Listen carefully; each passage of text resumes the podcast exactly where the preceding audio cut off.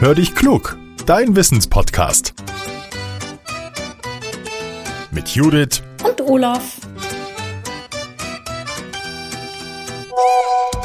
Ah, eine Sprachnachricht von Judith. Na, mal hören, was er will. Hallo Olaf. Neulich, da habe ich bei einer Party Seifenblasen gemacht. Nach langer, langer, langer Zeit mal wieder. Heute ist das genau unser Thema, denn wir haben Hörerpost dazu bekommen. Hallo, ich bin der Konrad. Ich wohne in Mühlhausen. Ich bin sechs Jahre und ich habe die Frage, warum Seifenblasen so viele Farben haben. Bis bald. Tschö. Hallo Judith und hallo lieber Konrad. Konrad, super Thema. Seifenblasen haben wir bei uns auch immer im Haus. Vielleicht weißt du ja, dass ich vier Kinder habe und ja, da stehen die Seifenblasen immer hoch im Kurs, auch bei den Großen. Ja, sogar bei mir. Aber warum sind die eigentlich bunt? Super Frage. Also, die Flüssigkeit enthält Seife. Nur mit Wasser funktioniert es nämlich nicht, die Seifenblasen herzustellen und Fachleute wissen auch, warum das so ist.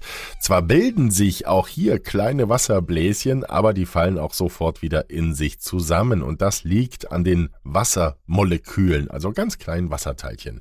Die liegen ganz eng aneinander und ziehen sich an. Und diese Kraft, die ist so stark, dass die Wasserhaut beim Aufblasen sofort zerreißt. Experten sprechen auch von Oberflächenspannung, die einfach zu stark ist. Wenn wir jetzt Seife, sogenannte Tenside, in diese Flüssigkeit packen, dann ändert sich das. Die Seife verändert die Oberflächenspannung des Wassers derart, dass sich die Flüssigkeit ausdehnen kann und wir können Luft in die Flüssigkeit pusten, ohne dass sie sofort zerreißt. Und die Seifenmoleküle verhindern auch, dass die dünne Flüssigkeit schnell austrocknet. Und deswegen schweben die Seifenblasen eine Zeit durch die Luft.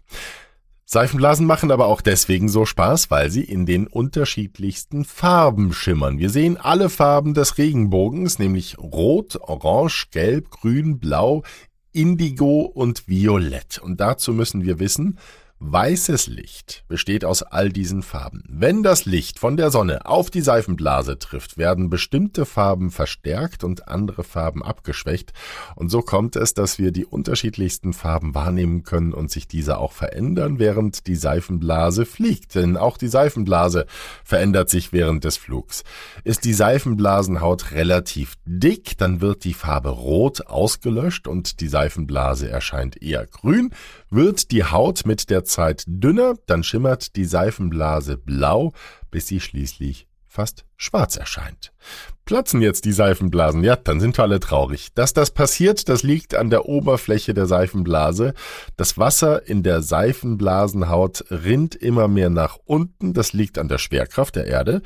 Und dadurch wird die Seifenblase oben immer dünner und irgendwann, pupp, platzt sie dann. Und Verdunstung spielt wohl auch eine Rolle.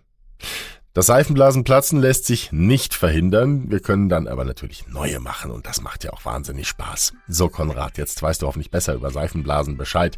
Wenn ihr auch mal eine spannende Wissensfrage für uns habt, dann nehmt sie bitte als Sprachmemo auf und schickt sie an hallo at podcast-factory.de und nutzt auch unsere Speakpipe gerne dafür. Den Link dafür findet ihr in den Show Notes. Wenn ihr das macht, sagt uns immer auch, wie ihr heißt, wie alt ihr seid und wo ihr wohnt. Und teilt unseren Podcast gerne gerne, auch wenn er euch gefällt. Es hilft uns, werden wir noch ein bisschen bekannter. Jetzt sage ich Tschüss, bis zum nächsten Mittwoch. Euer Olaf.